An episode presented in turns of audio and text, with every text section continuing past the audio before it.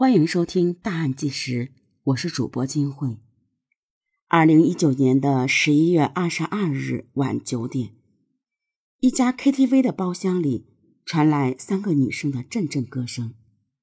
三个女生呢，都在一家大型企业工作。当晚是办公室秘书顾新月过生日，行政部主管蒋爱萍和人事科主管刘美娟应邀庆生。三个人轮流献唱，谁不会就罚一杯啤酒。很快，不胜酒力的蒋爱萍就醉得不省人事，横躺在了沙发上。顾新月和刘美娟对唱了好几首歌后，突然发现沙发上没了蒋爱萍的人影。两人分别去洗手间、大厅寻找，一无所获。一直到二十二点的时候，他们再次拨打了蒋爱萍的手机。听到的却是关机的声音，两人猜想蒋爱萍可能是自行回家休息了，于是也便各自回家了。殊不知，蒋爱萍度过了一生中最黑暗的一夜。二十三日清晨，蒋爱萍一睁开眼，吃惊的发现自己居然赤身裸体的躺在酒店的床上，她的身旁还赫然躺着三个素不相识的熟睡男青年。他吓得跳下床，一头钻进了卫生间。他的胳膊、腿、全身每一块肌肉都疼痛难忍，特别是下体。再一细看，两个乳房上都有咬痕。他哇的一声痛哭起来。被惊醒的三个男子跑到卫生间门口说：“你昨晚喝多了，一个人睡在路上，我们怕你危险，就帮你开了个房间。”蒋爱萍气得浑身发抖，骂道：“你们这是保护我还是害我？”哭得更厉害了。时年二十五岁的蒋爱萍是家里的独女，漂亮伶俐。大学毕业后，她仅用了两年就被提升为行政部主管，成为公司最年轻的中层干部。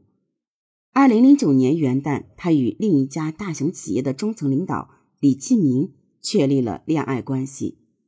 李继明高大帅气，上个月刚买了新房，只待春节一过，两人便可完婚了。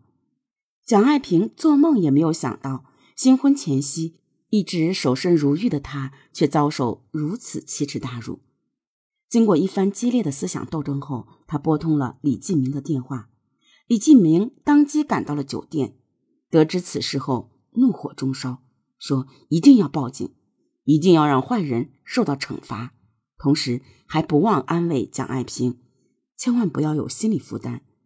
李继明将垃圾桶里的卫生纸都捡了起来，还将染有血迹的床单也保留了下来，交给了警方。警方很快确定高小军、钱江和吴泽凡为犯罪嫌疑人，随后将三人捉拿归案。三人如实供述了犯罪事实。根据警方调取的 KTV 监控显示。当晚九点十分，蒋爱萍独自走进了洗手间。九点十四分，她从洗手间出来后迷失了方向，直接摇晃着进了电梯。在电梯里，她遇到了高小军等三个男人。这三个男人呢，也喝了酒。看到眼神迷离、神志不清的蒋爱萍时，吴泽凡关切地问：“你喝多了吧？你在哪个房间？要不……”我帮你叫他们来，可是蒋爱萍已经说不出一句完整的话来，突然扑通一声倒了下来。三人急忙抱住她，搀扶着她径直来到他们预定好的豪华包间里。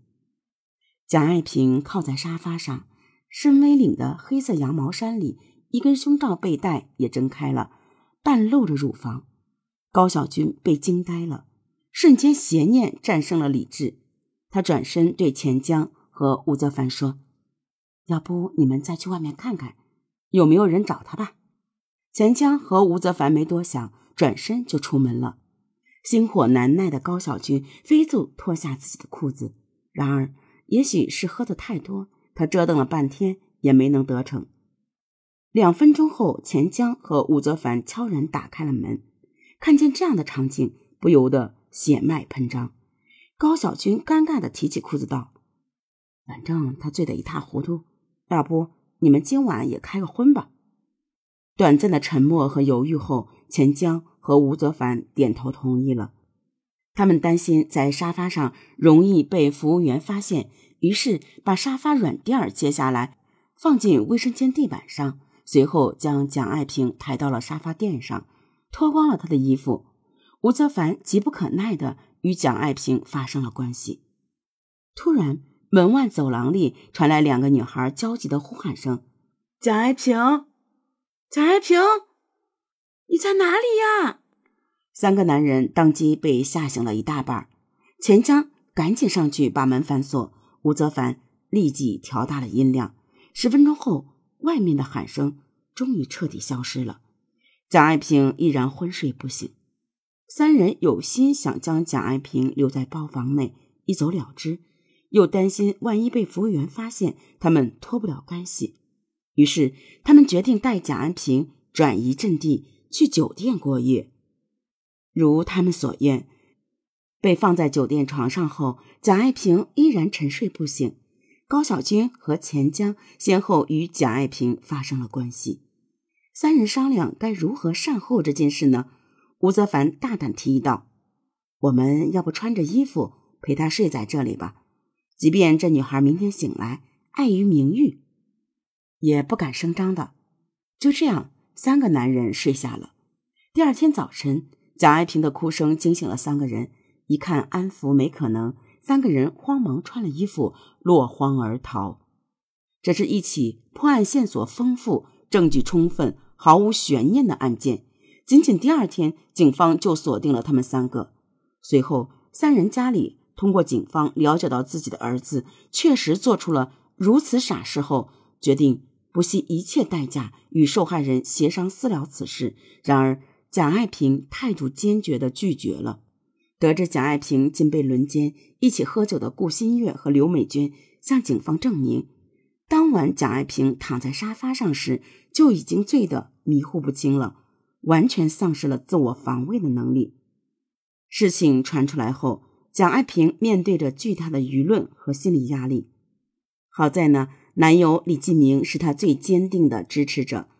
二零二零年七月。蒋爱萍和李继明举行了婚礼，同时法庭宣判高小军和钱江犯强奸罪，判处有期徒刑十三年；吴泽凡犯强奸罪，判处有期徒刑十一年零九个月。